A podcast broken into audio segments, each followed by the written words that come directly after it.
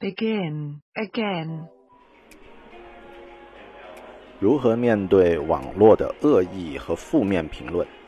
这几年啊，我在播客、我在微博上、社交媒体上学到很多东西，但也有一些自己的一些值得反思和改进的行为模式。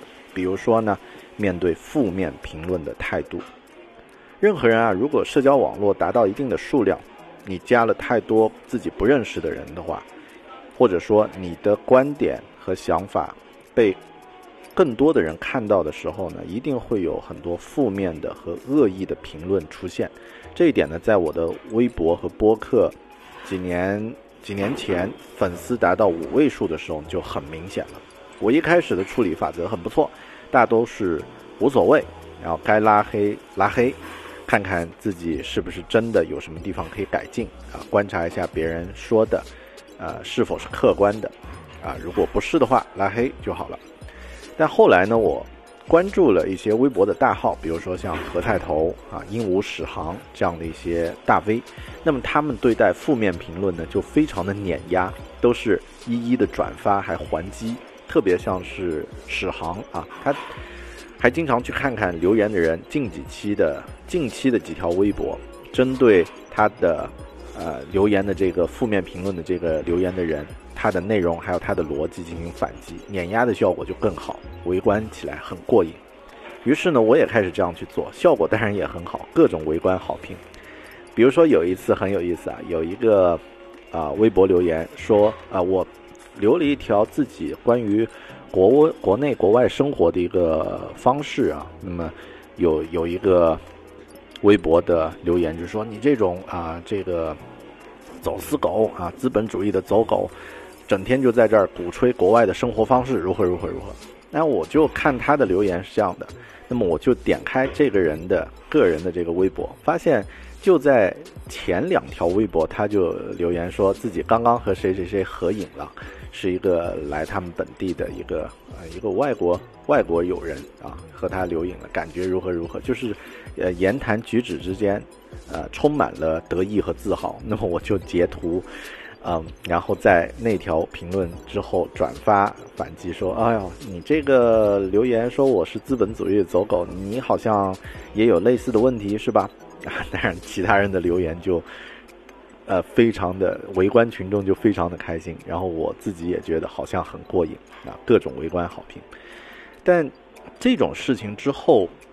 现在我再回想的话，自己对待当时啊，当时的自己对待负面评论的思维模式呢，变成了一种狗仔模式，就是就像报纸新闻的狗仔队，看到好的素材说哇，这有负面评论，然后我的第一反应是，哎，这有没有我去还击，然后啊转发，引起更好传播效果的价值呢？有的话我就这样去做，变成了这样的一种思维模式。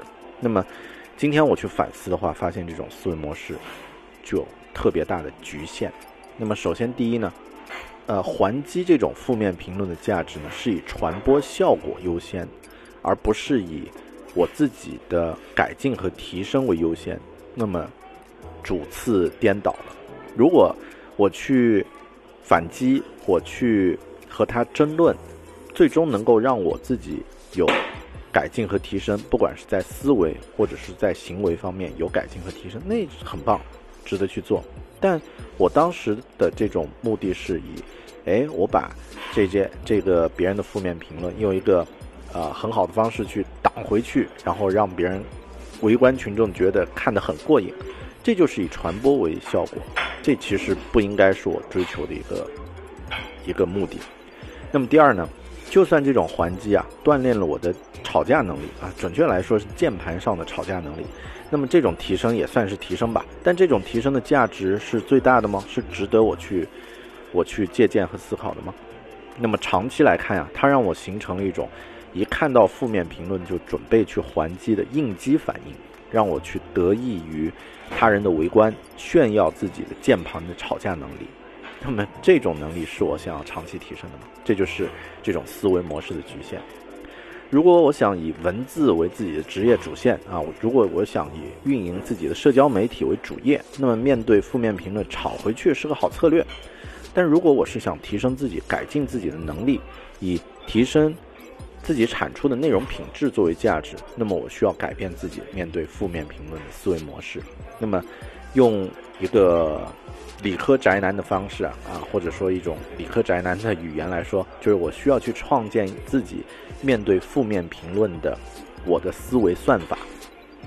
目前我想到的，我的面对负面评论的算法呢，就是当我碰到负面评论，不管是生活口或者是工作中口头的、文字的、社交媒体上的任何形式的评论呢，我需要去考虑的步骤是：第一步，我看到这条评论，我的情绪是什么？我为什么会有这样的情绪？第二呢，我可以学到什么？第三呢，我如何处理它？是忽略它？是回复它？是分享它？还是进一步的去思考它。那么，比如说啊，我在 YouTube 上做了一个读书的诗书评。那么，因为是在露天的环境，在呃奥克兰的这个海边的港港口，呃做的太阳很刺眼，所以我戴着墨镜啊。那么有一条留留言就是说，你做这个节目戴个墨镜合适吗？那么我当时的情绪看到这个呃这个留言，我的情绪第一情绪是。关你屁事啊！这是我的情绪，那么就是感觉被冒犯了，对吧？这是我的情绪。那么第二呢，我去想，呃，我可以学到什么啊？我可以学到，哎，我好像面对负面评论，应激反应是这个，呃，真实的一个人面对别人对你个人而不是内容的评价的一个直观的一个应激反应，这个是没问题的啊，就是呃，变成人身攻击或者变成没有主题的攻击，没没问题。那么第三呢，是我从中学到，有的人呢是他有标签化的思维，说，哎，讲书的人应该不戴墨镜，正襟危坐，坐在书桌前面，坐在这个书柜前面，这样的说书的才是真正的说书。那这是一个标签化的思维，这个评论的人一定是有这样的标签化思维。那么我作为个我能控制的我自己呢，我应该克服这种标签化的思维。那么第四呢？就是我可以如何去处理它？我的处理很简单，删掉吧就行了，对吧？因为这是我自己的节目，然后是我的我录制的这个视频啊，我见不惯，那么我就删掉。